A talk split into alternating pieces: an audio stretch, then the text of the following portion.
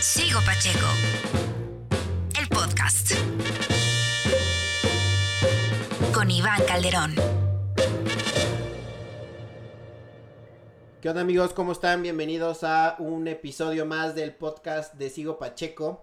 Eh, el día de hoy estoy grabando en una tardecita bastante amena porque no ha llovido. Eh, cumplimos ya casi 70 días de encierro.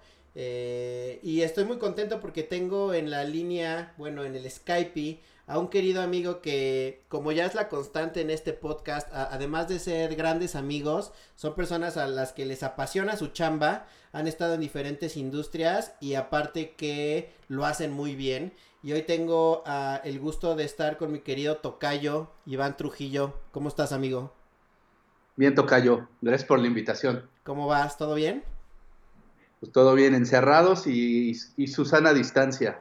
¿Cuánto, cuánto tiempo llevas encerrado? Eh, desde el fin de semana del Vive Latino, Ah, pues que igual. fue el 14, 15 de marzo. Sí, yo exactamente igual. Hicimos la mole, eh, la Ajá. convención y, y, ah, el lunes ya estaba guardado, güey. Sí, a mí, a mí me tocó todavía que me invitaron al Vive Latino. Ajá. Es, los amigos del Vive Latino, ya ves que esa cofradía que te dan tus pulseras. Pero cuando empecé a ver que muchas bandas que quería ir a ver estaban cancelando y cuando vi que creo que no nos las habíamos tomado tan en serio, decidí no ir y desde ese momento me guardé en mi casa. Creo que fue una decisión bastante acertada. O sea, si no era un tema de chamba, creo que ya, creo que era bastante riesgoso ir a echar desmadre, ¿no? Totalmente, y aparte vas como un lugar donde lo que único que haces es encontrarte amigos de toda la industria de todos los años y que no les puedas dar un abrazo, saludarlos, pues también es así de... Sí, no. Era muy... La gente que fue me dijo que era muy incómodo porque unos sí se querían eh, tener esa distancia, pero otros llegaban muy efusivos y... Sí, Sí, no, mejor no. Está complicado. Bueno, tomaste una, una buena decisión y pues ni modo, toca estar aquí. Ya llevamos un ratito, entonces casi el mismo tiempo, como 70 días llevas ahí guardado. Y, y te tocó te tocó vivirlo solo o con tu hija o, o cómo la estás cómo lo estás pasando? No, fíjate que estoy solo. Ajá. Eh, a los- las primeras semanas, como que mi hija dijo, papá, ¿sabes qué? Yo no me estoy aburriendo en la casa ahí con su mamá y, Ajá. y cada uno en su casa y diario, la ventaja es que hacemos eh, eh, eh, Zoom, Ajá. entonces, pues la verdad es, es lejos y cerca, porque la veo Sí. diario y estoy con y platico y entonces no, no siento esa ausencia. Y la verdad, eh, el- el estar solo tantos días también creo que a veces es bueno. A mí me ha ayudado muchísimo y lo platicaba con Jordi la otra vez. Es, creo que si me hubieran dado a elegir ya como a toro pasado eh, cómo te hubiera gustado esta cuarentena, creo que solo es la opción. Al menos para uno que, que trabaja un chingo y está el 90% de su vida chambeando, ¿no? Eh, Claro. me- creo que me daría más eh, ansiedad el estar con alguien. Entonces, y como tú dices, ahora si quieres hablar con tu hija o con un amigo o lo que sea, pues le marcas y listo, porque tampoco es como que puedan ir a hacer muchas cosas, no la puedes llevar a Six Flags, güey, no puedes ir a un bar a- con un compa, güey, es literal platicar y sentir cercana a la gente que ahora la tecnología te lo permite. Claro, creo que es una gran ventaja esto del Zoom. Y en verdad, o sea, creo que he visto más reuniones ahora de amigos por medio de Zoom, que creo que antes que, o, amigos lejanos, ¿no? Que hace mucho no veías. O me acaba de llegar una de la prepa, imagínate. Entonces, sí es como muy raro este, esto y tenemos que aprender a vivirlo y quizá, ojalá, muchas juntas o muchas cosas que antes había que desplazarse, utilicemos el Zoom o estas herramientas como como algo más factible y se terminen estas horas de estar en el tráfico. Sí, creo que ya, ya aprendimos que no son tan necesarias las, las reuniones presenciales, lo puedes resolver o en un Zoom o en un mail o en un WhatsApp, entonces creo que nos ayudó a eficientar como, como todo y, ojalá se, ojalá haya algo bueno, un aprendizaje bueno de, de todo esto. Oye amigo, eh, para los que no te ubiquen eh, tanto, cuéntanos quién eres y qué haces. Yo sé que has estado siempre muy pegado a, a la industria musical, a las industrias creativas, pero cuéntale a la banda eh, qué haces. Bueno, creo que nadie me ha de ubicar, ¿no? Pero llevo, llevo 23 años en el negocio, empecé como productor creativo en un venue de conciertos y al paso del tiempo y de todo esto, desde hace casi nueve años abrí mi propia productora que se llama Truco que se encarga de desarrollar eh, contenidos audiovisuales, eh, contenidos digitales para diferentes marcas, visuales para los artistas. Entonces, desde ese momento he, sido el Pepe y Toño de mi, de, mi pyme y, me da mucho orgullo que ahora tengo un equipo muy grande que, me da mucho, mucha alegría darle trabajo a muchos amigos. Claro. Y, somos ya una, una productora que está generando muchos contenidos, mucho trabajo y, muy contento de, tomar esa decisión y de salirme un poquito de quizá la zona de confort cuando eh, tienes el gafete de, una compañía y tienes tu, tu trabajo de lunes a viernes bajo un horario y los sábados y domingos y recibes tu cheque y tu aguinaldo. Quizá llega un momento en que sí quise salirme de eso y, y se lo recomiendo a la gente al día de hoy, si quieran tomar la decisión de dejar de ser un animal corporativo o tener un trabajo y perseguir sus sueños, nos echamos un café y platicamos. Sí, creo que es más, más satisfactorio, ¿no? Y al final del día, pues sigues haciendo un poco lo mismo, nada más ahora con la libertad creativa y desde tu, desde tu trinchera y como dices, tienes la oportunidad de emplear a gente en general y si son amigos, qué mejor. El venue que, que decías era el Hard Rock, ¿no? ¿Eras el gerente de Hard Rock? Eh, empecé el 14 de febrero de 1998 con, dos conciertos de Molotov. Me invitaron a hacer producción. Yo venía del lado del área de, restaurante y de servicio del Hard Café, pero inaugurado en el 97 el Hard Live como un venue de conciertos. De la mano, la gente del corporativo en el que yo trabajaba, que llevaban marcas como Rainforest Café, Planet Hollywood, todos los Hard Rocks, las boutiques Giorgio Armani. Entonces, era el primer Hard Rock Live de, México y del mundo. Y se asociaron con Ocesa de la mano como aliados. Entonces, Ocesa ponía los artistas y nosotros poníamos la, mano de obra y el, y el lugar. Y invitan a trabajar con ellos y, y, estuve tres años y fracción, me habré ido a finales del 2000 y fue una de las experiencias más gratas que he tenido en mi vida y más, más intensas, más desgastantes físicamente, pero creo que la mayoría de mis amigos todavía los sigo teniendo y ha sido por, por haber trabajado ahí. Y empezaste con Molotov un 14 de febrero y, y qué otras bandas, o sea, pues te tocó la apertura que era cuando era, era el monstruo, te debe haber tocado Elton John, bandas muy grandes, ¿no? No, fíjate que Elton John fue, fue en el 93 a poner la primera piedra. Ah, o a, poner ahí, y está, donó el, el, piano. la tapa del piano blanco, ¿no? Y ahí venía una firma. No, del lado del Hard Rock Live, eh, lo, inauguró Chip Trick, después vino Black Uhuru, para fin de año tocó Café Tacuba, Moenia, en Moenia tocó el 31, Fobia, me acuerdo porque yo estaba del lado de servicio de, bartender, ¿no? En la barra. Y, ya cuando era producción, ya cuando fue producción, en verdad te digo que era muy, era muy, muy intenso, porque el lugar se convirtió en el, en el venue de la Ciudad de México para recibir grupos de 1.200 personas, 1.100 personas. Sí. Más el apoyo que teníamos de Ocesa, teníamos conciertos jueves, viernes y sábado, quizá los domingos. O sea, yo te puedo decir que pasaron por, por el lugar 400, 450 eventos. Madres. Porque aparte, como era el lugar del momento, eh, enclavado en la esquina más cara, decían que era la esquina más cara de la Ciudad de México porque era Reforma y Campos Elíseos que te da, que te saca directito a, Presidente Mazarí. Eh, las disqueras estaban muy cerca, la zona hotelera te quedaba caminando. Entonces muchas disqueras se atrevían a hacer los showcases con nosotros. Y me tocó showcases como, como Garbage, me tocó showcases como Savage Garden, que los traía la, la, disquera de promoción y venían y veían el lugar, o les mandaban antes el rider así de, oye, ¿quieres tocar un acústico y todo eso?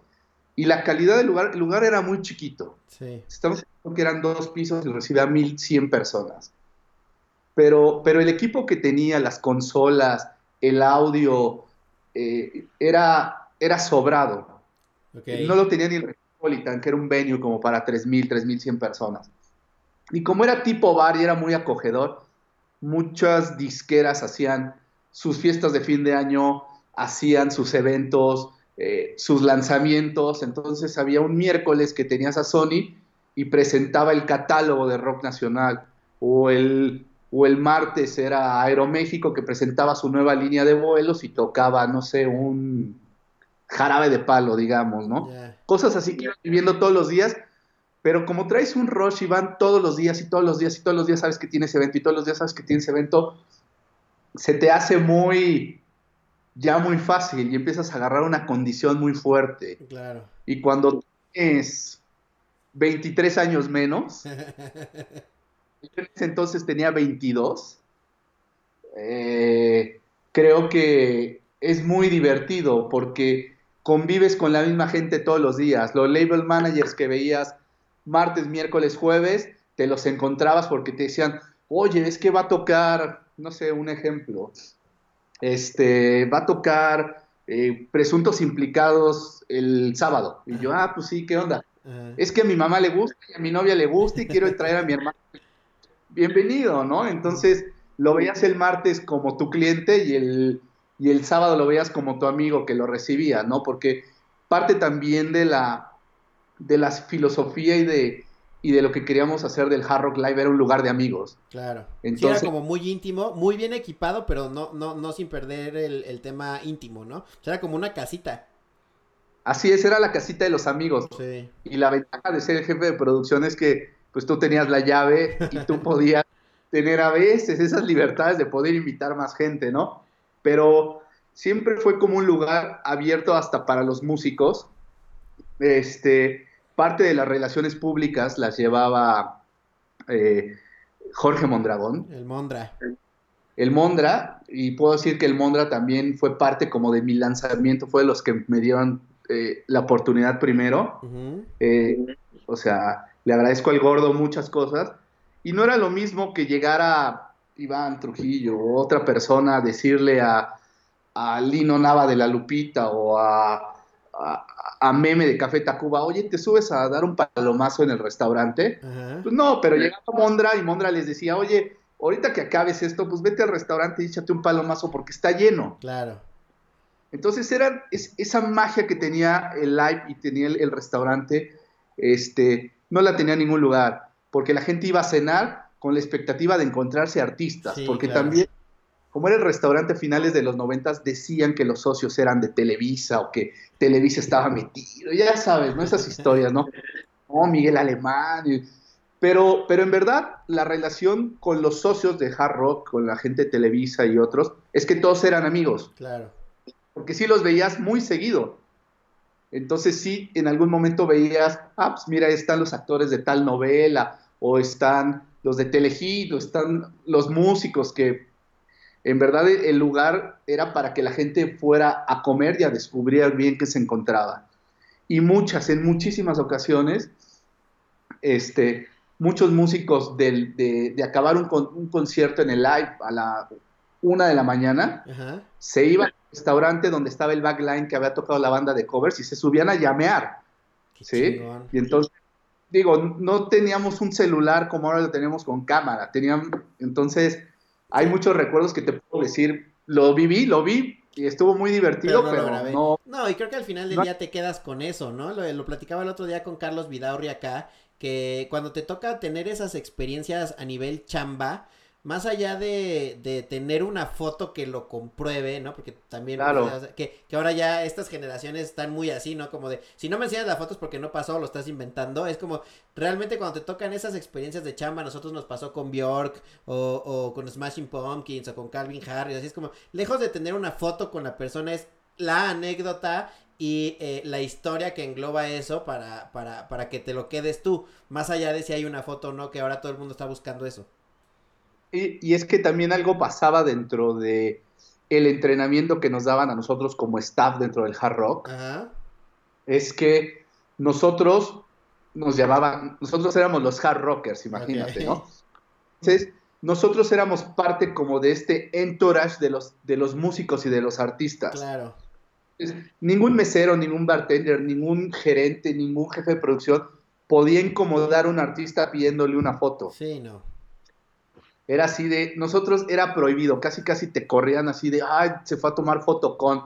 No, sí te daba la emoción, hasta te tocaba atenderlo, te tocaba platicar con él para que fuera a cenar, pero tú sabías, ya, ya lo teníamos como en un chip así de, no, no se pueden tomar fotos con los artistas, no.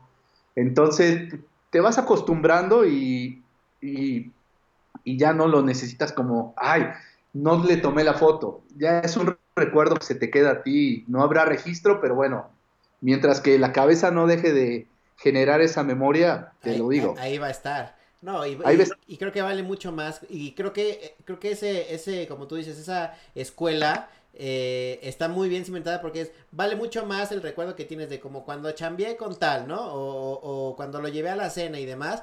Sí, sí, o sea, no es como que te estés tomando fotos todo el tiempo con tus amigos o con quien trabajas, ¿no? Y no, Claro. lo, y no lo vas a incomodar como de puta, este güey me está tomando fotos o, o me está pidiendo Sí. fotos, sino más bien es pues, la, la experiencia y te quedas con eso y al final del día es lo que vale. Totalmente, no, no éramos fans de, de los artistas, éramos amigos, porque al paso del tiempo ya, ya ellos te llamaban a ti, ¿no? Muchos músicos o managers o todo eso era así de, Ivancito, por favor, ¿me podrías conseguir dos boletos porque hoy toca eh, la dosis o porque van a venir las bandas de Guadalajara? Y tratabas de buscar un par de boletos, siempre iba a haber dos boletos para alguien, Sí. entonces no había ningún problema. No, y más que era el, el lugar de moda y ustedes tenían como ese acceso, pues se convertían en, en amigos de todo mundo, me imagino. To- Totalmente, y otra de las cosas que pasaba es que todavía nos tocó hacer producción a manera de un orden y de todo eso, que nos daban gafetes. Ok. Entonces, a veces tú cuando le dabas un gafete de invitado a, a un músico, a un o a alguien del medio, te lo pueden decir muchísimas personas, era un tesoro. Sí, claro. De hecho, tú acabas de subir una foto a tu Instagram con varios gafetes, ¿no? Es que justo hice como una limpieza Ajá. y, y vi todos los gafetes que tenía y los empecé a acomodar y en verdad te puedo decir que parece muestrario de, de, de pinturas, ¿no? Sí. Los estaba pintando y llevaba más de 400 y cacho de lo que hice en, en Hard Rock, más de lo que hice a partir de que eh, trabajé en, en MTV y en Viacom, de todos los eventos a los que me ha tocado hacer producción. Qué chingón. ¿Y en qué momento das el brinco de, de fue directo de, de Hard Rock, el de live a, a Viacom? Te fuiste, también estuviste en VH1, ¿no? Sí, no, no, no fue directo. Yo me salgo de, de- del Hard Rock Live Ajá, porque me invita David West ajá, de Westwood Talent. sí. Me invita David West a un proyecto. Él tenía tres proyectos, aparte que él era el dueño de las tiendas de de Tower, Tower Records. Ajá, Aparte David West, David West es de las personas que nunca deja de pensar. sí. y nunca deja de generar y de querer hacer negocio. Y también creo que tenía eh, una empresa como de comida o algo así. Era impresionante su oficina, todas las cosas que tenía, ¿no? Y Ajá. justo su esposa Amparín, me acuerdo que llegaba con bosquejos de lo que ahora es, este, ay, lo de los muñequitos estos. Destroyer. Destroyer, Sí, ¿no? la Virgencita Place. Ajá, Sí. era, era como una oficina muy creativa. Sí. Pero entonces a mí David West me, me invita a trabajar con él porque eh, quería hacer conciertos Ok. y crea una empresa que se llama Triple Seven. Tiene un, un sello de música electrónica y empieza a desarrollar Westwood Talent porque tenía OV7 Ujú. como manager, pero el primer concierto que tuvimos en el calendario y el 21, porque fue el único que se hizo, fue en el venue de Six Flags, donde hacían Batman, Sí. el show de Batman. Que era todavía en esa época era como de jardín, ¿no? Como esta bajada enorme de jardín. Creo que sigue siendo, no lo sé, de- pero, pero la idea era ahí construir un venue auspiciado por Pepsi, que era el, el- el escenario, el foso, Ajá. gradas y hasta arriba poner un área de jardín enorme para que la gente se pusiera con su manta y fuera como un tipo picnic. Ajá. Este, hicimos el primero con Savage Garden en noviembre del 2000 Ok. y, y a partir de ahí no sé qué haya, qué haya sucedido, pero, pero David sepulta a la productora de conciertos, sepulta el sello discográfico y se encarga exclusivamente de, de hacer este, el, el management, que bueno, lo ha hecho de una manera impecable. Es un monstruo ahora. Sí, sí, sí. Y este, pero creo que de, de todo ese rush que llevaba durante muchos años, como que dije, voy a parar un poco Ajá. y me, me, me traté de tomar un año sabático, pero no me resultó justo porque MTV, MTV como MTV estaba empezando a abrir oficinas en México. Ok. La primera oficina de MTV en México está, estaba sobre, eh, que es eh, en- casi enfrente de Antara, Ok. Ejército Nacional. ajá, Ejército Nacional, casi pegado al colegio francés. Ajá. había, había un edificio viejo. Esas fueron las primeras oficinas de MTV que a mí me tocó ir a juntas y todo eso. Pero MTV había caído también en México y los VJs que vivían en Miami luego venían a México a hacer programas unitarios y me invitaron a hacer producción y escribir o hacer la avanzada, que me decían, oye, va a venir a Arturo Hernández a hacer algunas cosas, ¿qué se te ocurre para que platique con artistas y todo eso? Y pues como yo tenía todavía la muy buena relación con Mondra y tenía muy buena relación con los managers y con todo eso, era como ese enlace de, ah, pues oye, podemos entrevistar a fulano, a fulano, a fulano. Ajá. Y así empezó mi entrada a, a- a MTV. Pero con, y eran como pequeños eh, trabajos freelance que también me permitían hacer como otras cosas. Ajá. Pero a mí me han dicho que, eh, que en el 2002 iba a haber un programa que se iba a llamar Conexión, Ajá. que iba a ser un programa semanal y que iba a detonar ya lo que era la producción dentro de, de- de México para MTV, ¿no? Y entonces así dije, ah, pues si me invitan, bienvenido, ¿no? Y justo empezando en 2002 me invitaron, me dijeron, oye, estos son los, los, los tapes o los VHS que tienes que ver porque vamos a replicar el programa que se hace en Nueva York, Ajá. en Broadway 1515, que se llamaba TRL. Ajá. Y en algún momento te llevó a ver que era el cuate hablando y se veía lo, La se gente veía atrás. y las marquesinas brillando impresionantes de Broadway y llegaba el artista y saludaba y era muy íntimo, pero mandaban a, a un, a un flash, a, a un enlace y había un cuate abajo en Times Square con todos los fans y salía el artista desde la ventana y los saludaba. Y eran esos momentos así. Sí. Y Los grandes ¿no? momentos de MTV. Y era el podcast, ¿no? El de conexión. Justo, justo eh, regresa Arturo Hernández a. México, una chica que se llama Daniela Bolaños, y esos enlaces que, que los hacía una persona en Times Square, bueno, al Pocas le tocaba hacerlo afuera de la puerta 3 de los estudios Churubusco. Fue la primera oficina de producción en, la- en- en el 2002 para, para MTV y Nickelodeon, en los estudios Churubusco hasta el fondo. ok. Pero entonces, este, siempre tiene que haber un poco de drama, ¿no? En, en esto. si no, no sabe. Si no, no sabe, y la verdad es así. Entonces, pues, mi, mi labor e- era como de, de stage manager o de, eh, de, de correr el, el set y ir por el artista y todo, claro. y, y la paquetería y el público a ver que por favor, este, eh, a- aplaude que todo estuviera bien y a los buenos. eh, y, y yo ya estaba así como haciendo bosquejos de, ah, mire el escenario así, entramos, salimos. Eran pláticas como el que iba a ser después mi jefe, eh, que me decía, no, pues está perfecto, te la sabes. Y para mí eran como las mismas dimensiones que tenía el live, el, el foro. Sí. Entonces no, no se me hacía como, hay distancias tan lejanas, ¿sí? A cuando trabajas en un foro solo, en un auditorio, en un festival que Sí, claro. o usas bici o carrito de golf. Y, y se supone que sí iba, iba- el- en julio del 2002 iba a ser el- los primeros, iba a haber un, un día de ensayos y cosas así, Ajá. pero yo un mes y 10 días antes jugando fútbol me rompo la pierna. No mames. Me rompo la pierna y, y no era de yeso, tenían que operarme y me operan esa noche, me ponen una placa y 12 tornillos. Wow. Y el, y el doctor me dice, güey, no te puedes mover en 12 días. Digo, no te puedes mover en mes y medio. Madres. Sí, me, me pusieron esta inyección que es como la que dicen que le ponen a las embarazadas. Ajá, sí que creo que te pueden, que te pueden hacer una, una o dos veces en la vida nomás, ¿no? Algo así, pero Ajá. que dicen que si quedas mal o, o lo pueden mal, te pueden hasta medio o, o dejar Chuequito. cojo o sin. Ajá, ¿no?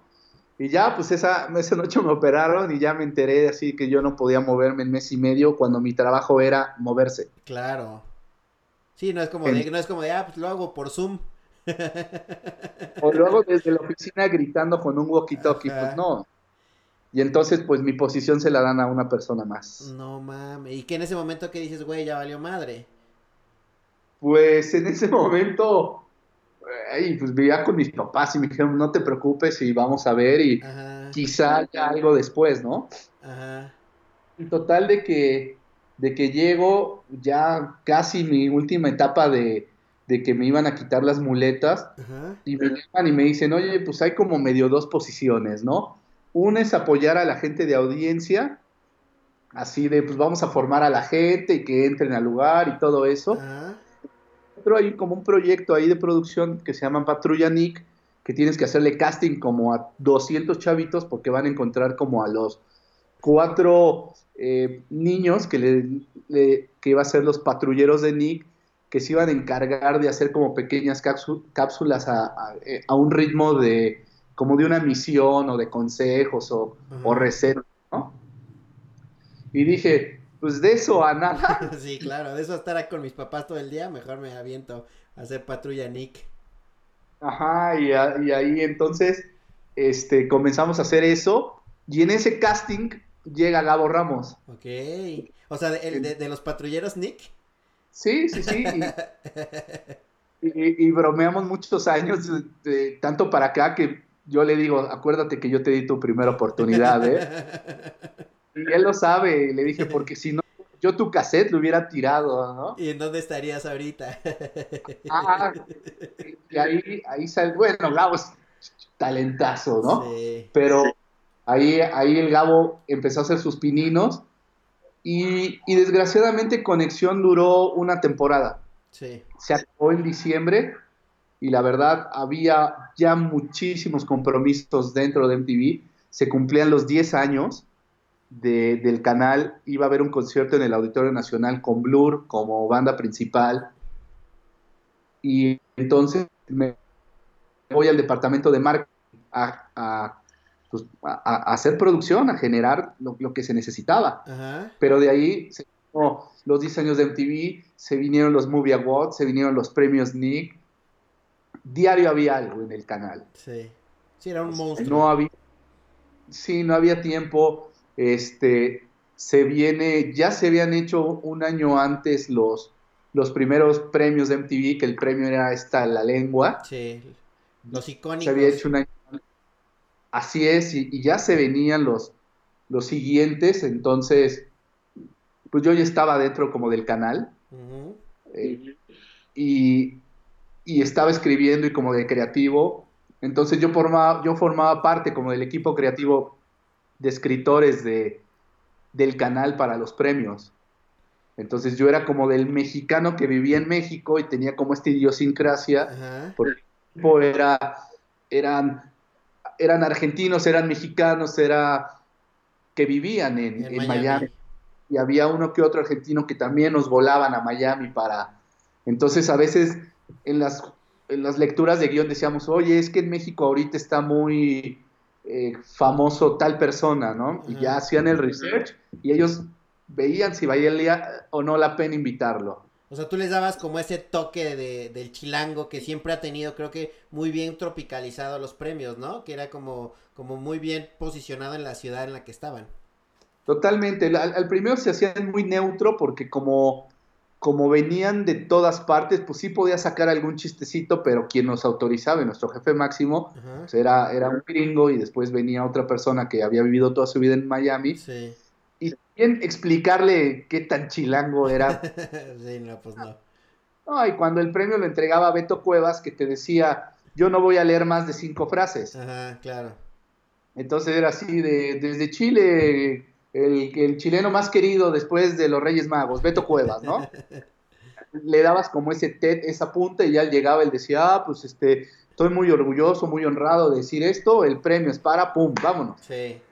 Había, había talentos que en verdad se esforzaban por hacer bien las cosas y había otros que te decían, no voy a decir esto, olvídalo. Sí, sí. no. Entonces, Sigue pasando. sigue pasando, o, o los babasónicos cuando me dijeron así de que había que entregarle un premio a Juanes y me dijo, es que nosotros no sabemos quién es Juanes. no mames. Y le digo, "Ay, es Juanes. Sí, pero él es nuestro compañero de ruta. Y aquí en el guion dice, queremos felicitar a nuestro compañero de ruta. No mames. Y, y de, y de esas tenemos así, uff, porque primero las escribías, después te las autorizaban, pero después en los ensayos tenías Ajá. que llegar con el manager y con el talento a platicarle la historia y lo que tenía que hacer. Claro. Porque llegaban así de, ¿y qué tengo que hacer? Ah, pues vas a presentar premio con él. Sí, Pero- sí. Conozco, o me cae mal, o por qué, ¿no? Sí, claro. O no está a mi nivel. o no es a mi nivel, ¿no? Vete a saber, o, o Claro. él por qué va a decir eso cuando yo tengo que decir y la lengua va para, Sí, porque claro. en este tipo de cosas, hasta en una entrega de premios, vas aprendiendo a quién le tienes que dar las, los topes, los tópicos, los puntos claves, ¿no? De acuerdo. Entonces, eso me aventé 6, 7 años de mi vida, en ese momento también nace la señal de VH1 Ujú. y me invitan a ser el, el, el productor creativo de VH1 para hacer los promos en México. Ok. y era como el huerfanito porque todos tenían una contraparte, pero menos yo. Yo era el único creativo de y todos estaban en Miami o en Argentina. Pero fueron grandes años en mi vida, la verdad. Me, me la pasé muy bien. Hicimos un programa que se llamaba Las 100 canciones más grandiosas de los 80 Ajá. y eso fue en diciembre del 2007. Que era como una fue serie, ¿no? Era como, como tres o cuatro programas, ¿no? Iban como haciendo el conteo. Así es, era un conteo de cinco programas. Ajá.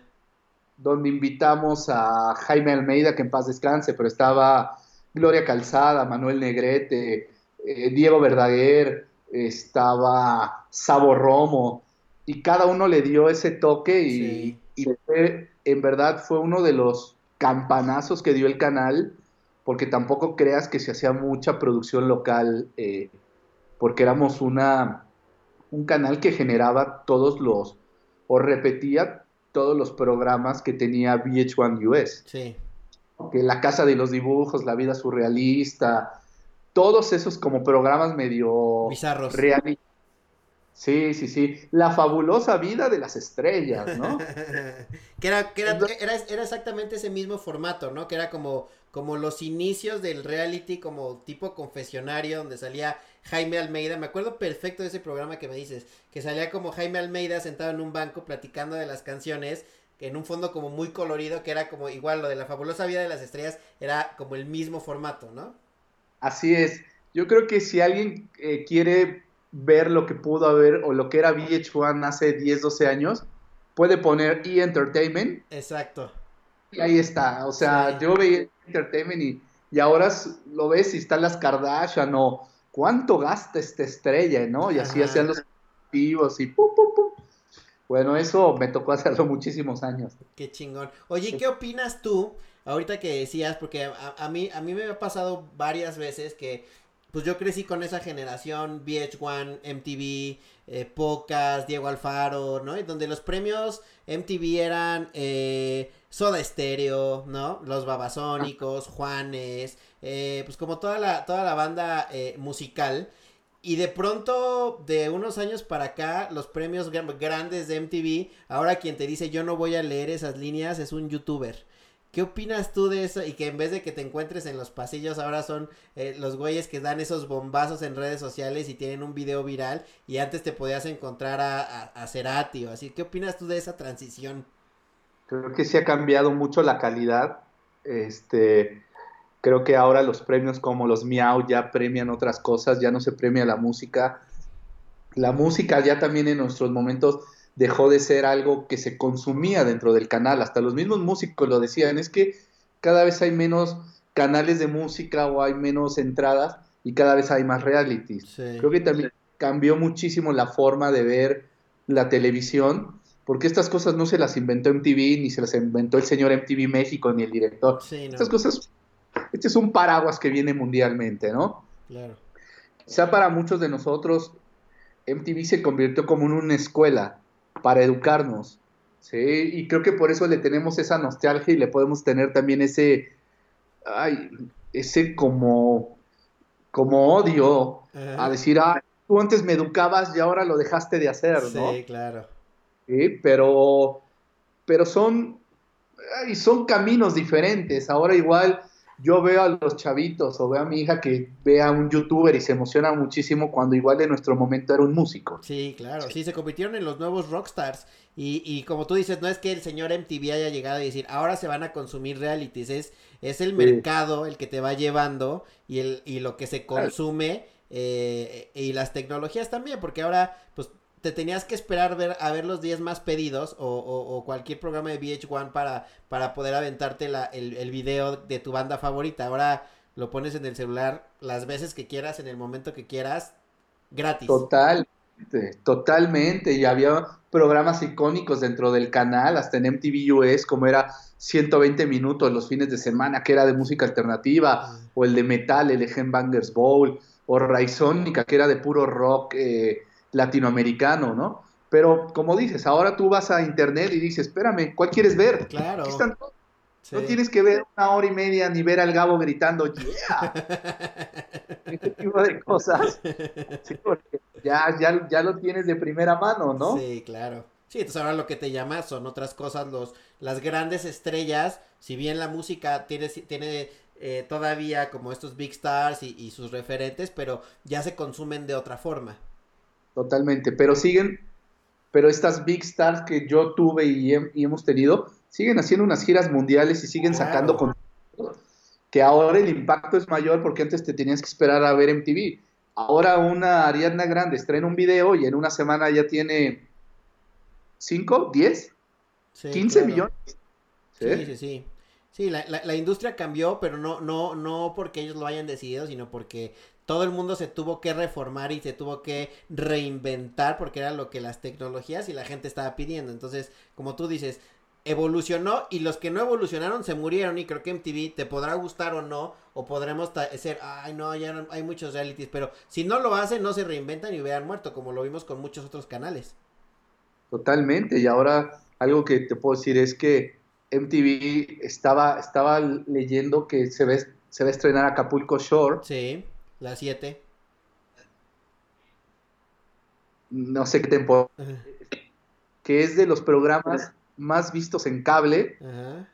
Y que, tuvo unos números impresionantes, ¿no? Entonces, pues ahí también es de. Ya, ya son diferentes formas de ver y de leer contenidos. Ya no podemos echarle la culpa a un canal que nos haya educado. Sí, no.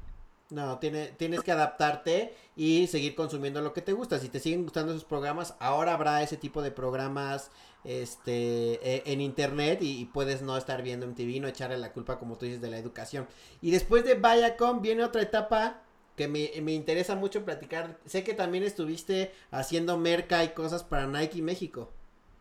Sí, de, ah, es que después, como que en el 2008 nos hubo como un en el área de producción y de creatividad hubo como un despido masivo y mudaron todo, todas las fuerzas a Argentina y nos fuimos muchísimos, muchísimos colegas y amigos. Y, en ese inter me fui como creativo de los 12 o 15 canales que, tenía, que tiene Fox. Ok. Era el creativo como para el enlace con ventas y con, y con los clientes. Entonces era Fox Sports, FX, utilísima, este, Fox mismo. Eh, no, bueno, era ver y ver y ver y ver contenidos, pero yo ya venía muy empapado, de hacer tanto network. Claro. De, trabajar bajo un, nombre de un network y de muchos canales que para mí era más sencillo porque me tocó en MTV hacer MTV, VH1, este, Nickelodeon. Nickelodeon, sí, había un canal que, ay, ¿cómo se llamaba? Que era un canal de, de contenido homosexual que, que sacó Viacom y nos encargamos de hacer la campaña, no me acuerdo, pero era Logo, Pogo, Pluto, algo así. Pero eh, esto hace mucho. Y ahí mucho tiempo en, en Fox, estaba, estaba muy divertido, estaba aprendiendo muchas cosas. Y, y mis jefes, me volvió a pasar lo mismo porque todo el equipo creativo estaba en Argentina, mis jefes en Miami, yo era el único solo en México. Ok. Entonces, la libertad creativa de poder proponer varias cosas. Y uno de mis goles que me gusta mucho, eh, que justo fue hace 10 años, hace 10 años fue el bicentenario de la, de la independencia de México, Sí, ¿no? en 2010. 2010. Entonces mi jefe me dice, oye, pues invéntate algo, a ver qué sale algo pues, para salir a vender, porque todos los canales, la competencia era Discovery, nosotros teníamos a Nat Geo. Ok. Me dice, Nat Geo está haciendo su programa este con historiadores y, y gente así de, de, de mucho renombre que habla de la historia de México. Dice, pero como que todos los canales están haciendo lo mismo, ¿no? Y vamos a darle algo más fresco, vamos a hacer algo un poco más divertido, ¿no? Y yo como- como creativo y como producción, pues que me invento unas cápsulas de un taxista, Ajá. Llamaba Vicente y se, apelli- se apellidaba Nario. Güey, fueron, fueron un madrazo. Y todavía no estaba tan, tan viral la cosa. Que ahorita vamos a hablar que después te volviste eh, experto en eso. Pero creo que fue de las primeras cosas que todo el mundo platicaba. Y todavía no era como de, mira, chécate esto, güey. Sino más bien todo el mundo platicaba del bicentenario. Pero Sí. no, no había tantas, tantas herramientas para viralizarlo. Sí, sí, sí, y hicimos, empezamos con ocho cápsulas y terminamos haciendo como 15. Y estuvo la actriz Jimena Guerra, el Pocas, Luis García, estuvo Hello Seahorse, estuvo Siddhartha, estuvo eh, los Rebel Cats. ¿Y qué Porque- hacían? Cuéntale a la banda qué hacían. Se subían al taxi y era como una tipo de entrevista en su taxi, ¿no? Ah, no, ¿qué hacían? ¿Qué pasaba, Ajá. tú, de Luis García, ¿no? Se subía al taxi, joven, ¿a dónde lo llevo? Ajá. Lléveme al Estadio Azteca. Ajá. Y este cuate, Bicentenario, les iba contando la historia del, es- de- del Estadio Azteca. Y él se quedaba, ah, es verdad. Y sabía que Maradona, no sé qué. O, o otro fue Tlatelolco, el Ángel de la Independencia. ¿Dónde me lleva el Ángel de la Independencia? Y te contaba como, como caricatura de Cantinflas Show. Ajá.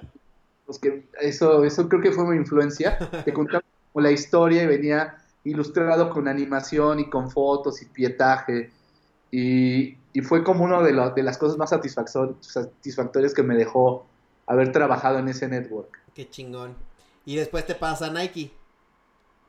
¿Cómo? ¿Qué? ¿Qué? ¿Qué? Porque haciendo como un resumen, el logras, logras brincar siempre, ¿no? Como, como parecería que, que ha sido como muy suave. Ah, de sí, primero estaba en el hard rock y luego ya entré a Viacom y así como que, como que te enrolas muy rápido o realmente en algún momento la has sufrido como de puta, no tengo chamba o el goodwill y las herramientas que te fuiste ar- armando en la carrera te daban como ese para tener ya listo el siguiente proyecto? ¿O, o cómo hacías como para brincar de estos grandes networks y marcas y demás en buenas posiciones?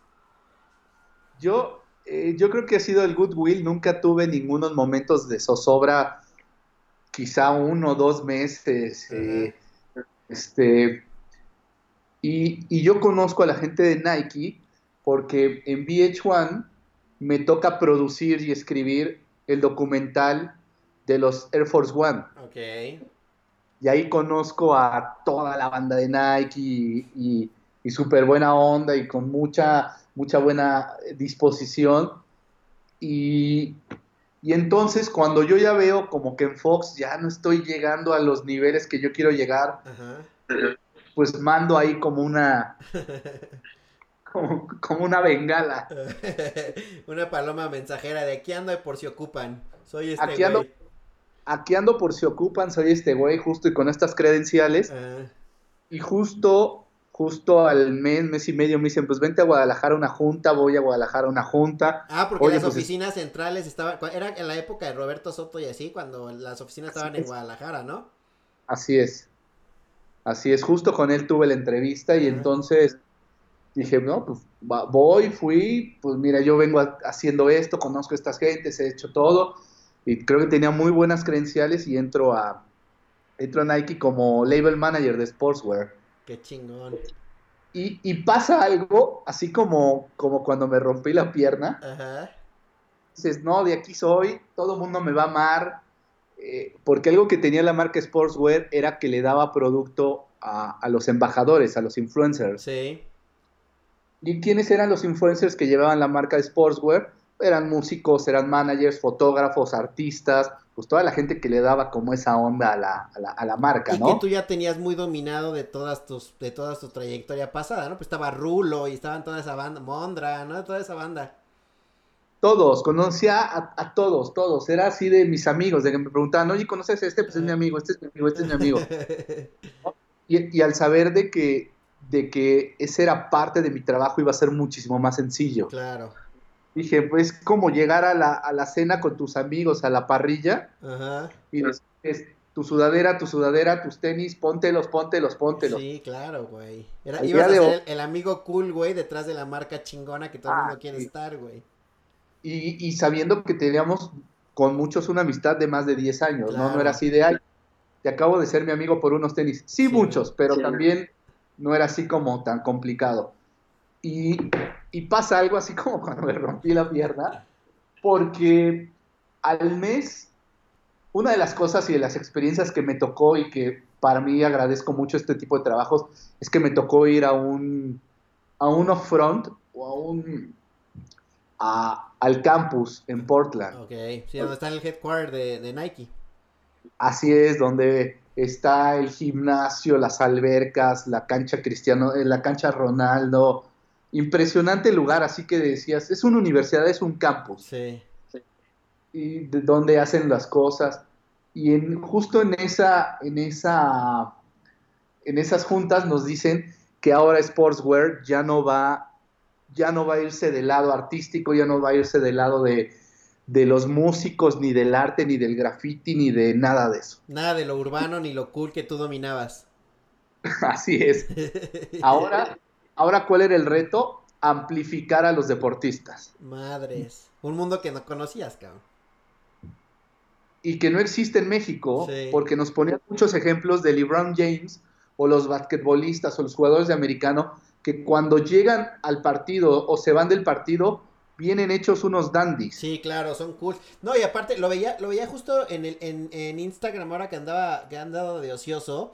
Eh, las diferencias, por ejemplo, veo el Instagram de Giovanni Dos Santos y de, y de Jonathan Dos Santos que tienen este, y no sé si lo has visto ahora en Last Dance, existe como Ajá. este pasillo camerino de todos los venues gringos y todos los estadios y las Sí. arenas gringas, donde pasa eso, ¿no? Que Sí, baja LeBron, en su época bajaba Jordan del autobús o del coche en el que venían y tienen un camino largo, largo, largo entre el, el coche a la, a la, a- al camerino o a, o a la cancha. Y aquí en México no pasa eso, güey. Aparte de que no existe esa, esa cultura, no, no, no existen esos trendsetters eh, deportivos, güey. Son otro perfil. no, to- total, y nos pasó mucho y la sufrimos mucho porque ahora nuestro trabajo era amplificar este, deportistas Ajá. Cuando yo tenía a toda la industria de mis amigos, a los músicos, todo eso tocándome todos los días de, De claro, güey. no va a haber tenis, oye, salieron estos tales, no va a haber. Ya cambió la Se línea. Se venía el aniversario de Cortés y muchos decían es que queremos hacer algo con Cortés. Ajá. Se venían algunas cosas y empecé a hacer como algunos esfuerzos y algunas cosas que se podían, Ajá. pero siempre me decían tienes que meter una- un deportista, ¿no? Este, salieron los Liberty Pack, me acuerdo muy bien que hicimos una campaña que son, lo- el- no sé si re- ubiques el Liberty Pack, Sí, claro. son, y para la gente que no se los digo rápido, eh, había una, hay una tienda en Londres que se llama Liberty, en el cual llegaban todos los, ay, ¿cómo se llama? Se me fue el nombre. Los, los textiles de Asia Ujú. Que llegaban ahí y entonces Nike agarra todos esos textiles y los ponen en los tenis Sí. y eran tenis para mujeres. Era una línea preciosa y se me ocurrió hacer algo con las hash, pero me dijeron tienes que hacer algo con un deportista y ahí es cuando conozco a Paola Espinosa, que creo que de las deportistas y de las atletas de Nike era la que más onda tenía. Claro. La que más se pegaba a esos grandes estrellas que aparte, que son como cool en su deporte y cool fuera, ¿no? Que es lo que Nike busca. No, y, y Paula recibió el producto y le encantó. Hicimos una fiesta en, en Casa Nike, allí en la Condesa, que era una, era una casa impresionante, una boutique súper bonita donde encontrabas solamente cosas eh, numeradas, ¿no? O, tenis. De esos como que tienes ahí, pero bueno. o, muy caro. Había colecciones, o la, o la colección SB, eh, que no, no había en tiendas, no existía, solamente la podías ir a conseguir ahí. Sí, como una flagship donde tienes, tienes un nivel más alto. Digo, estaba Lost y estaban varias, pero había muchas cosas que tenían en exclusiva tienda Nike. Y, y fue, fue una, una, gran campaña, pero sí era muy complicado porque llegaban los donks nuevos, llegaban eh, los, los, los Air Force One, eh, y, llegabas con los deportistas y te decían que ellos no usaban esos tenis, que no les gustaban. Y por otro lado tenías a todos los cool que, que, eran tus amigos y así tocándote la puerta pidiéndotelos. Sí, me convertí en un momento en medio un villano porque ah, les decía, no, no, no existe esto ya, no existe más. Y, y, muchos de los, de los, yo les decía a los, a los deportistas, algunos, muchos del Club América, eh, la verdad. No es por tirarle a la América, pero, pero sí. y voy a quiénes son, pero en verdad me daban la referencia de tenis tipo Sara. ¡Wow! ¡Qué horror!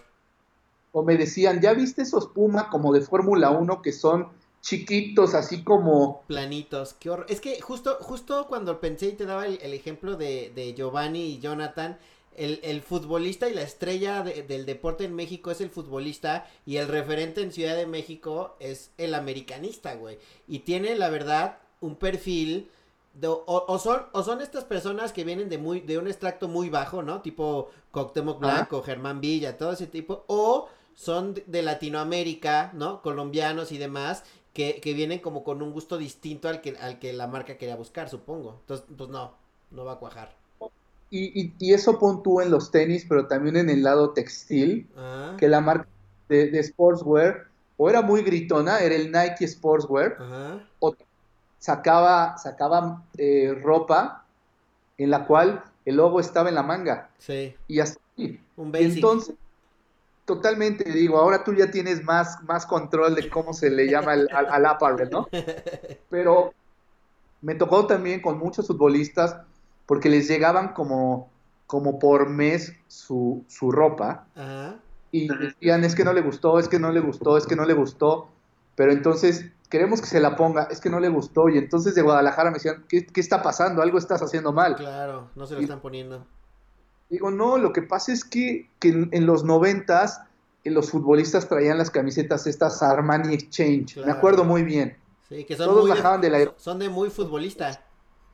Muy, y nuestra generación ya no fue de Armani Exchange, pero sí fue de Abercrombie. Sí, exacto. Y, y, o de Hollister. Y en verdad, muchos llegaban a la oficina que estaba en Palmas con sus camisetas de Abercrombie y todo eso, y les decía, ponte de esta de Nike Sportswear. No, es que no me gusta, ni son los colores. También nosotros manejábamos una gama que era blanco, negro o gris. Sí.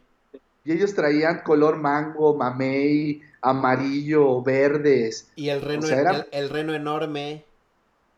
Aparte, y era el, el jean desgastado, roto, como deslavado estábamos hablando de agua y aceite, ¿verdad? Claro. Y, era como muy complicado porque yo no estaba llegando ni a mis logros, ni a mis puntos, ni nada. Trabajaba muchísimo y cada vez me estaba decepcionando que creía que no estaba haciendo bien las cosas. Sí. Pero otra vez no es porque no estabas haciendo bien tú, sino porque la industria y el mercado al que te querían dirigir en ese momento no le estaba gustando el producto, ¿estás de acuerdo? Sea bueno o sea malo, pero es como de, pues ya no lo están consumiendo, ¿qué hago, cabrón? Mira, a, veces es tiempo al tiempo y algo que te puedo decir porque amo la ropa deportiva, amo los tenis. Eh, creo que Adidas Originals hizo muchísimos más cosas de 10 años para acá. Sí, claro. Que lo que pudo hacer Nike Sportswear, porque cuando a mí me tocó darle el último eh, eh, clavo al ataúd, ya no, ya no revivieron la marca y Nike Sportswear no es un referente para nosotros de moda ni de ropa. Sí, no. Es un referente en los sneakers y lo va a ser siempre, pero en ropa no. En ropa no, y había una ropa impresionante, ¿no sabes? A, mí me tocó ya en algún momento cuando estaba que eran, los pantalones eran sportswear, las chamarras eran sportswear, digo, todavía conservo algunas cosas, y es una ropa padrísima de gran calidad, pero la, marca ya no decidió eso, ¿por qué? Pues porque se fue a, fútbol, uno de sus cosas más grandes era, era running, que me tocó algunas carreras también ahí trabajar en producción con ellos, pero eran sus cores y, Sportswear era, sí, tenemos Sportswear, pero ya es V, pero hasta ahí. Y en una tada, un día que voy a Guadalajara, negocio mi salida y me di un apretón de manos con todos ellos y, me fui. dijiste, ya, ya, ya, ya no estoy sacando el jugo, ya no estoy llegando y no me está haciendo feliz, ¿no? Sí, sí, ni ellos están esperando lo que, lo que yo soy, ni yo, ni yo estoy a gusto, la verdad. ¿Y a dónde te, a dónde te moviste después? A los dos meses es cuando, eh, que es en enero de 2012, creo mi propia compañía. entonces ahí ya, ahí ya empieza la era de truco. Eh, Así es. Que ya está muy grande y que termina, bueno, no termina, pero uno de los grandes goles, y al menos que ya me tocó muy de cerca a mí, fue el madrazo que fue Backdoor y los sketches que se viralizaron muy cabrón, que estuvieron a cargo tuyo. ¿Cómo, cómo, cómo vives algo así? Eh, y, que no es la primera vez, o sea, te has vuelto como lo que te decía hace rato, como un experto en saber que, que ese feeling que le gusta a la gente para que, ¡pum!, chispazos. Este, bueno, creo que Backdoor es una invitación de Comedy Central cuando este proyecto viene de Brasil, que un año antes, ahora ya vamos a cumplir dos años, este, hicimos el piloto. Nos dijeron, pues este proyecto es esto, hagan el piloto. Digo, yo ya venía, eh, vaya conocido mi casa toda la vida, entonces yo ya venía trabajando algunas cosas con Comedy Central, con MTV, cosas más chiquitas hasta que nos dan el piloto de Backdoor, que nadie sabía de qué le estabas hablando, nada, era así de, pues son como estos actores, empiezo a ver con el productor que está ahí, y hacemos un piloto hace dos años, y, en, y a finales del año pasado, no, bueno, de hace dos años nos dan el ok para hacer la primera temporada. Este, volvimos a hacer casting, ¿por qué? Porque necesitábamos a 10 actores, 5 se habían quedado el piloto, hacemos un casting y nos quedamos con 15 actores de ya como de nuestro entourage o nuestra, como, le llaman, la troupe. Ok. Y y, me toca ya más que la labor creativo de escribir y todo eso, ya es la labor de productor, ya es la como el, jefe de los lápices y saber hasta dónde podemos estirar la liga aquí, pero hasta dónde la podemos estirar del otro lado. Y, en marzo, arrancamos en marzo hasta junio del año pasado, durante nueve semanas intensas, y vamos alrededor de 220 sketches. sketches. Wow. Y entonces, uno de esos sketches que grabamos ya en la última semana es el de Harina. Harina se convirtió para nosotros como en un fenómeno viral. Hace poco entré a ver en YouTube y tiene 50 millones de, de, visitas. Fue el número uno en YouTube el año pasado. Sí. Y, y Harina lo que hace es que pone a Backdoor en, en, en, en el ojo de todo mundo y se dan cuenta que que sí, Harina es, es único, pero la calidad de los otros sketches también son muy buenos y dan de qué hablar por los contenidos, ¿no? Permea, a mí me pasó eso, ¿eh? Porque yo la, la, primera vez que consumí Backdoor creo que fue, me tocó eh, cuando los presentaron en, en unos premios MTV, ¿no? Porque ahí fue como el gran lanzamiento, ¿no? De unos Miau. Este, y me atrapó, pero no me atrapó tanto. Pero ya después de, de, Harina, como que ya la gente lo vio con otros ojos y ya te avientas los demás y todos tienen la misma calidad. Obviamente, Harina es un chispazo de genialidad, pero todos los demás mantienen la misma calidad. Así es, lo, que pasa es que algo que puedo sentirme muy orgulloso junto con la gente de, de, de Comedy Central al momento de hacer el casting. Ajá. Este, encontramos a las personas ideales, a unos humanos increíbles que vienen eh, casi todos su formación es de teatro, no son actores como improvisados, entonces verlos trabajar son unos monstruos, en verdad. Yo cada que iba al set me la pasaba muy bien porque les aprendí y decía, wow. Entonces nosotros terminamos de hacer estos 220 cuando en junio nos dicen, no, pues sabes que hay que hacer más. Y nos metemos seis semanas a grabar, ay, fueron ciento y tantos más sketches, Madres. porque Amazon ya había comprado la primera temporada y había que nutrir el, el contenido de YouTube, porque en YouTube los lunes y los jueves a las 10 de- a las 4 de la tarde salen sketches nuevos. Ok. Para que hubiera nuevos. Así es, y tú al día de hoy, eh, mañana que es jueves, mañana vas a ver un sketch nuevo. Ok. Entonces, este, pues nos aventamos 82, 83 llamados el año pasado, hicimos 360, 370 sketches. Este, fue muy desgastante, muy divertido. Y, y estábamos listos el 18 de marzo a dar el claquetazo para arrancar la segunda temporada cuando pues COVID nos bajó. Sí, nos, nos, Y nos- encerró, nos encerró como a todos. Entonces, estás a, a- a punto de grabar la, la, la segunda temporada y viene, supongo que otro, otro madrazo. Pues mira, haciendo la curaduría con todos los escritores nos hemos dado cuenta que hay sketches muy divertidos, hay sketches que creo que los actores le pueden dar todavía muchísimo más, los escritores le pueden dar esa tropicalización para poder hacer sketches de muy buena calidad, porque eso fue lo que sucedió con Harina. Sí. Harina eh, está la versión brasileña que se llama Farina, que el personaje es el agente Pecaña. Y, y si tú ves la versión brasileña con la versión mexicana, pues la versión mexicana está llena de, de puras frases y de puras cosas que utilizamos al día a día, porque así hablamos Claro. los mexicanos.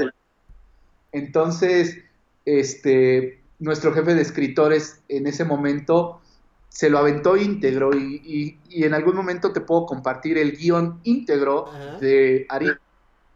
Y, y, y Memo le habrá metido dos, tres cositas. Ok.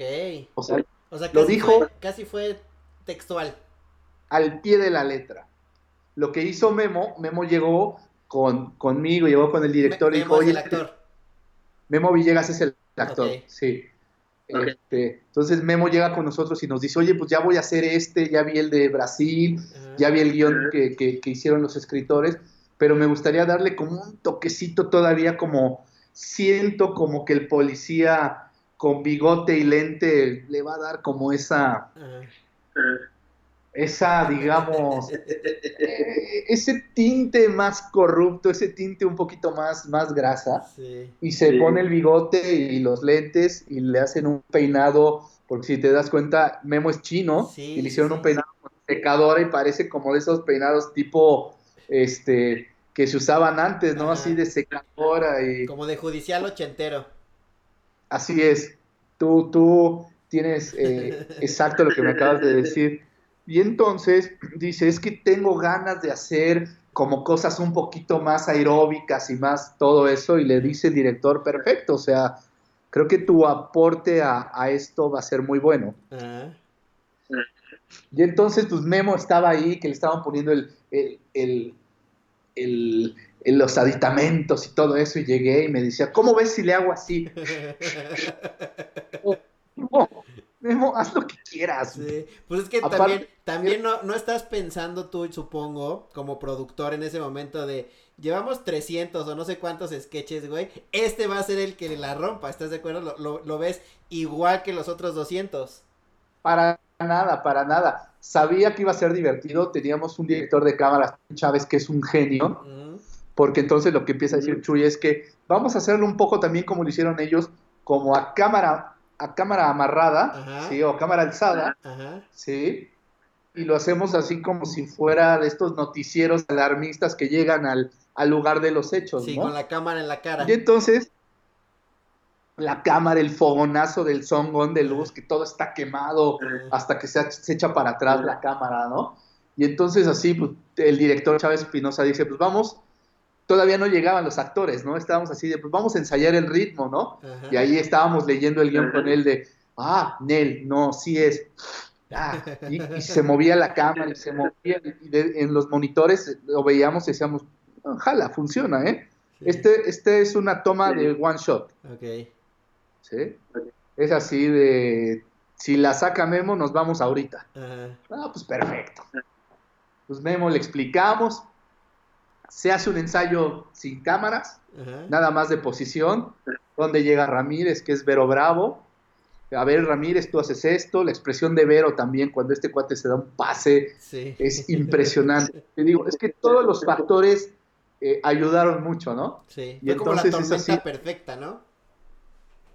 Sí, o, o mejor imposible, la verdad. Sí.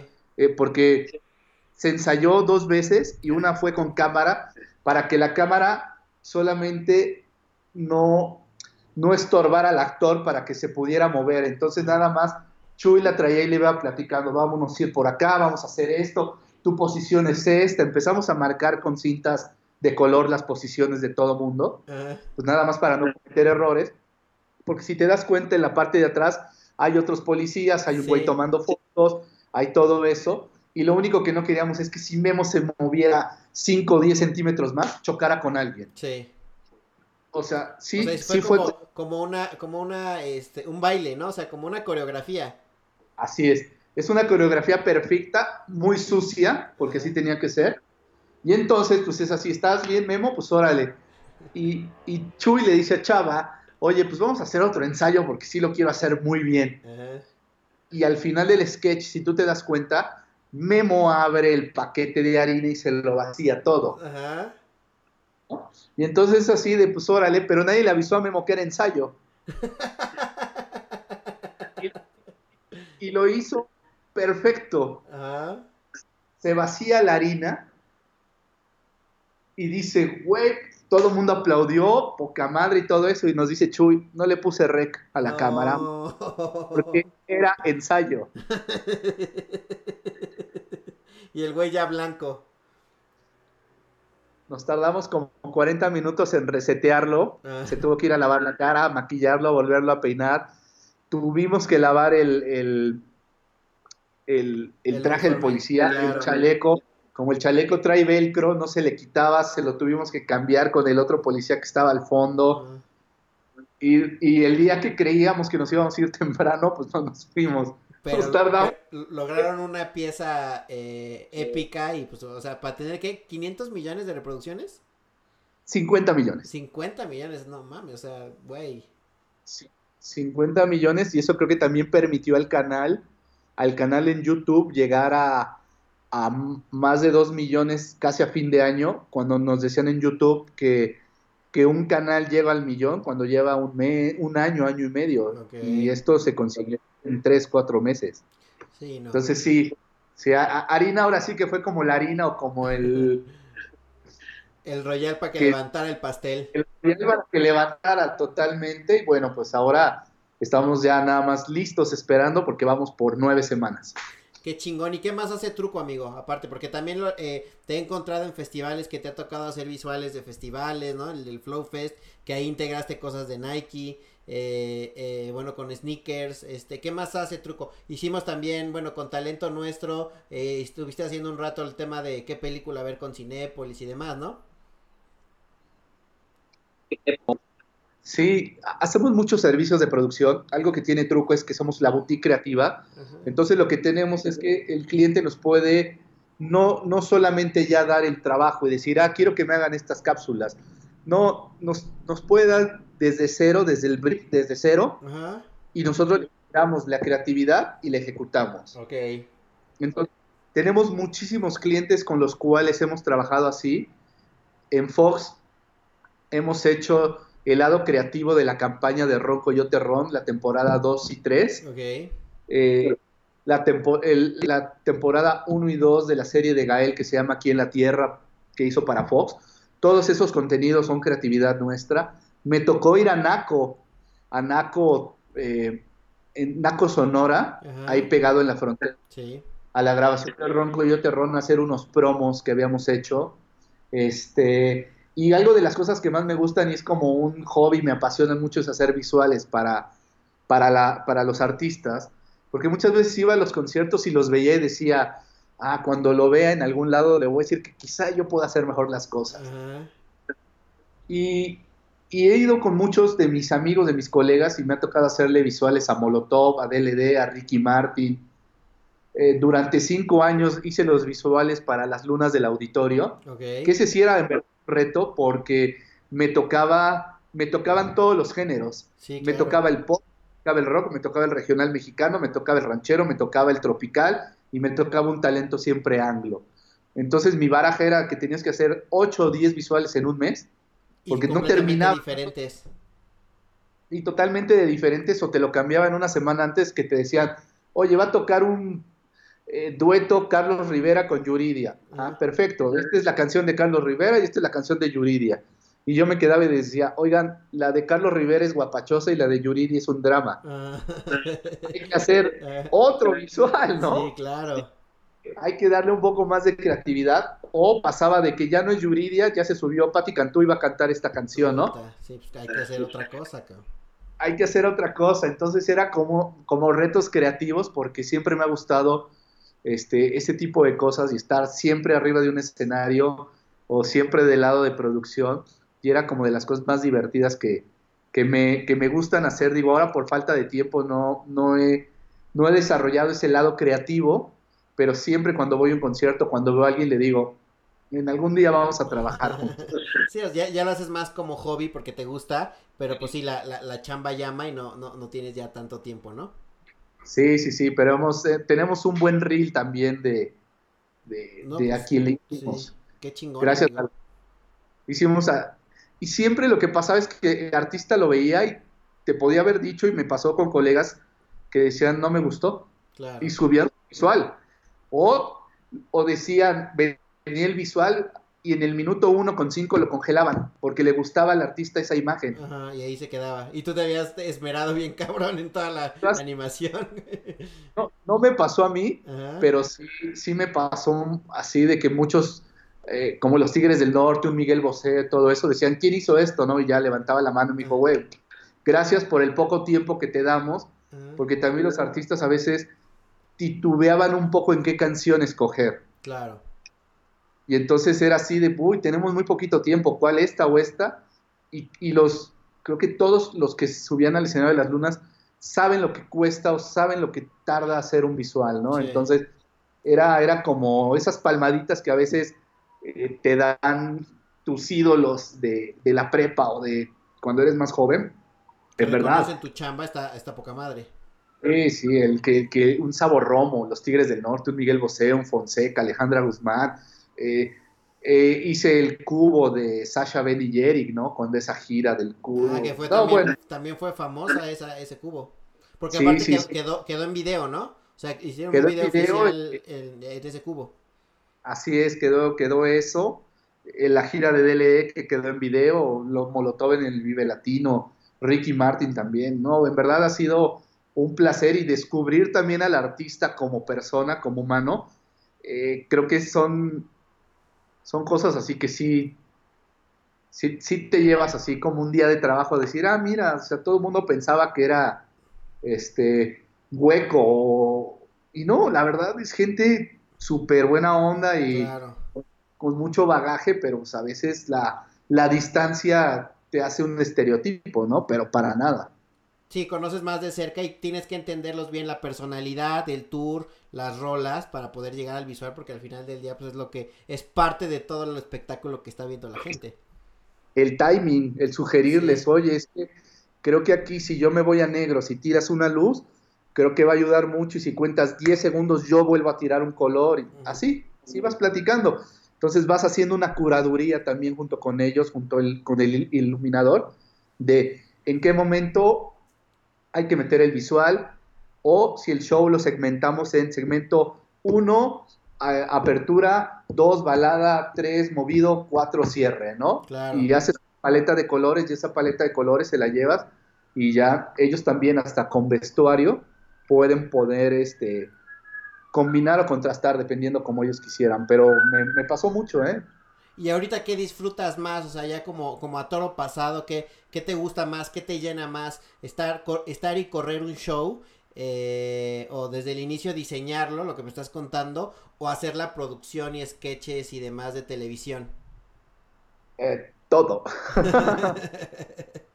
me, me gusta mucho desde cero cuando diseñas como los visuales de un disco, Ajá. porque los vas oyendo y lo vas entendiendo y te sientas a platicar con ellos, porque es, es como ese lado creativo, Claro. que tengo porque ha sido como mi formación también de escribir y de, de crear, pero ahora este lado como de, de, productor de, o de showrunner que le llaman, o de productor ejecutivo, o de apagafuegos, claro. porque a veces es, es, lo único que haces llegando al set, arreglar los problemas de otro, pues también es como, como de madurez y es de enseñanza.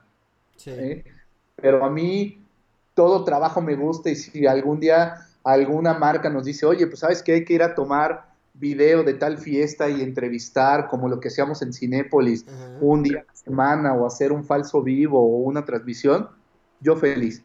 Yo pararme a trabajar, sea cual sea el proyecto, para mí no hay proyecto grande ni chico, para mí es una felicidad, en verdad. No, Soy muy afortunado. Sí, se nota y creo que creo que por eso ha sido como digamos tan sencillo parecería, al menos yo lo veo así, que te has colocado en grandes marcas y en grandes proyectos por la pasión que le imprimes a cada cosa, no es, no es como, como por tu linda cara, sino más bien es por el bagaje que vas teniendo con cada cliente, eh, con cada chamba y porque se nota con la pasión que la haces. Así es, yo creo que cuando igual, si, si tuviera algunos otros proyectos, los vibras y te das cuenta que dices, claro. aquí no voy, aquí no va a salir agua para nada. Sí, no. ¿sí?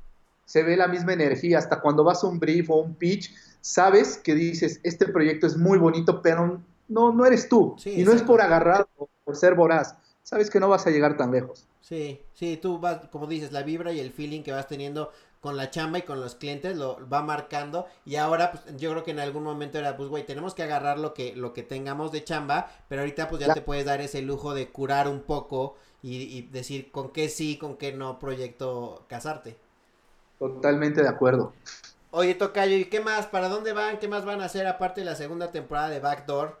Eh, y eh, para terminar, porque ya te robé una hora y cacho de tu, de tu cuarentena y te tienes que ir de fiesta, ¿no? Como, como cada sí. miércoles. Voy, a, voy a, a, la sala de fiesta, hay una fiesta ahorita. Voy a poner unos viniles y voy a ser DJ. Exacto. Eh, voy a hacer una transmisión en vivo. Eh, Así es. Eh, ¿Hay algo que, que te hubiera gustado que te preguntara y que no te pregunté? No, básicamente creo que te di también yo como un, un recorrido de mi vida sin, sí. de, de, todo y creo que abordamos todos los, los temas que, que me han pasado en mi, en mi carrera o en mi vida y, y nada, o sea, creo le, le, le diste al blanco tocayo. Le, le, recorrimos bien por todas tus chambas y sí. eh, alguien que te gustaría que invitara al podcast, ¿a quién me recomendarías que, que invitáramos? Este, no sé, podríamos invitar a algún actor de Backdoor, podemos invitar a, a, a algún estandopero también, que sí. tengo en mi, en mi crew de escritores de Backdoor, tengo a, a, Charlie el Huevo Barrientos, tengo a Miguel Burra, que son estandoperos, sí. y, y creo que sentarte con ellos y oír sus historias y todo eso, yo me divierto mucho, en verdad, me divierto mucho desde sentarme con ellos y ver la lectura de guiones porque son muy ocurrentes. Claro. Entonces es gente como que habla y habla, creo que como yo así. No, y que tienen una agilidad mental, creo que para ser comediante sí, tienes que tener eso... una agilidad mental y una, lo platicaba el otro día aquí en el podcast con el Capi, es de un nivel de observación y de timing para poder aventar el chiste, que a lo mejor a ti se te ocurre, pero 10 minutos después, y, y los estandoperos así son, entonces sí es interesante. Sí, aparte ellos tienen un show también como de radio que se llama el show de Don Peter. Ah, sí, con, y... con, con Carlos Vallarta y, y, Mau, ¿no? El, este, Mau, Mau, Barrientos y Mau, el otro Mau. El Hola El Diablito, Mau García, Celis y Charlie, ¿no? Ahí de... Ajá. Que se ponen a cotorrear. Pues no, tú igual, si tienes a alguien en mente o yo, pues te, te lo paso y lo platicamos para que igual formen parte de esta logia de, de, de compas. que se va a convertir en puro, puros compas, le hubiera puesto a mi podcast. Oye, amigo, y a ver, recomiéndanos tres cosas que tú hayas estado consumiendo esta cuarentena y que creas que le, a la gente le puede funcionar, ya sea una serie, un libro, hacer, correr, no sé, algo que, que, que recomiendas a la banda hacer. Este, creo que la, la serie de Last Dance. Joya, es, joya, joya. Es una joya pero algo, algo que a mí me pasó al principio de la cuarentena sí. es que yo seguía muy de cerca los, los documentales de ESPN, los de 30 por 30. Ajá. que son 30 documentales de directores cuando ESPN cumplió 30 años. Sí. Y entonces yo los veía y decía, y era impresionante la calidad, decía, ¿cómo puede haber tanto contenido? ¿Cómo se pueden grabar en un entrenamiento? ¿Cómo se pueden grabar yendo a comprar dona? Sí. Y desde muchos años atrás siempre lo pasaban un domingo en la noche o lo te encontrabas por ahí. Y cuando empezó la cuarentena los aventaron todos. Sí. Me los aventé todos. Vi el de O.J. Simpson, que si lo pueden ver, véanlo, porque ese se ganó el Oscar hace dos o tres años. Dura igual cinco episodios, así como 10 horas. Imagínate la, la calidad de ese documental. Y entonces cuando me entero de este de, de Netflix y veo que lo hace la gente de ESPN, va, no, ya- va por ahí. olvídenlo, esto es este, ya, ya es, ya es calidad, ¿no? Sí. Ese, compré, estoy terminando un libro. Ay, espérame. Fue, fue, a, fue a recoger a su, su libro, mi tocayo, pero sí, eh, Last Dance es una, es una maravilla. Seas o no apasionado del deporte, seas o no aficionado de Jordan, tienes que verlo para entender la mentalidad ganadora de alguien. Así es. Eh, estoy terminando un libro que se llama El sutil arte de que te importe un carajo. Ah, está buenísimo. Mark Manson. Este, así es. Creo que este libro lo único que te va a enseñar es que tú no eres la estrella del pastel, no eres el muerto del velorio y no eres el niño del bautizo. está bueno. Y, y entonces solamente para que se te endurezca un poquito más la piel y no seas tan susceptible de muchísimas cosas en la vida, porque si no, si te tomas las cosas o muy en serio, puedes culpar a todo mundo de tus fracasos cuando el único culpable de los fracasos eres tú. Ok, está buenísimo. La, la, ¿Cómo se llama la importancia de que te valga un carajo? ¿Otra vez? El, el sutil arte de que te importe un carajo. Está buenísimo. Y la última cosa que hago, que llevo, no sé, en estos sesenta y tantos días, Ajá. es que trato de hacer ejercicio todos los días. Ok, Es como mi boost, como mi motor. Creo que hoy cumplí el día 56 de, de hacer ejercicio. Y, y lo que hago es, aquí en la casa con unas ligas, este, que alcancé a comprar y con un tapete hago unos 40, 45 minutos y sí me permite como, como tener horarios durante todo el día porque lo hago a una hora del día para ya después comer, limpiar la casa, todo eso. Antes leo o, o- y a las 7, 8 de la noche es cuando prendo la televisión, no antes. Sí, te crea- creo, a mí me ha funcionado también, a veces no lo logro, pero me ha funcionado tener una rutina, como tú dices, Sí. bien marcada, incluso hasta con los fines de semana, porque si no, la mente es muy cabrona y puedes, eh, o sea, se te desajusta todo. De por sí vamos a salir ya muy desajustados de esta. ¿Estás de acuerdo? Entonces, si no, mantiene- si no mantienes una, una rutina, yo creo que te va a afectar más. Sí, eso, eso me pasa, porque el único día que descanso son los domingos. Ok, Y créeme que los domingos me sentía como toro en chiquero. sí, claro. ¿Qué hago? Sí, exacto. No, ¿qué, hago? ¿Me emborracho? Ajá. ¿Qué hago? Pero yo no fumo, ¿qué hago? Entonces sí me sentía como raro y me empecé a poner desde el día uno horarios para poder tener un control en mí. Y algo que también eh, aprendí es a cocinar mu- muchas cosas que si, sin esto yo no hubiera tenido el tiempo, ¿no? Claro. Qué chingón, amigo. Pues muchas Sí. gracias por darte la vuelta, por regalarnos una hora de tu atareado miércoles. Eh, ha sido muy, muy, muy gratificante poder platicar y darle un recorrido a tu chamba y a todo lo que has hecho y a todos los éxitos que has, que has tenido. Eh, sabes que te admiro un montón y que, y que te aprecio también. Y pues muchas gracias por darte la vuelta. Gracias, Tocayo, por la invitación, por esta catarsis de, que, que me acabas de hacer de removerme todos los recuerdos. Y estamos para lo que sea. Y cuando salgamos, pues vamos a darnos un abrazo, ¿no? Y echarnos un mezcal. echarnos un mezcal y, y un buen asado que, que nos gusta y pues ojalá Sí. ya acabe pronto. Salúdame ahí a, a- a- a tu hija, síguete cuidando Gracias. y te, te- te mando un fuerte abrazo, amigo. Gracias, Tocayo, mucho éxito. Pórtate bien y lávate las manos. No, no le escupas a la gente. Bye.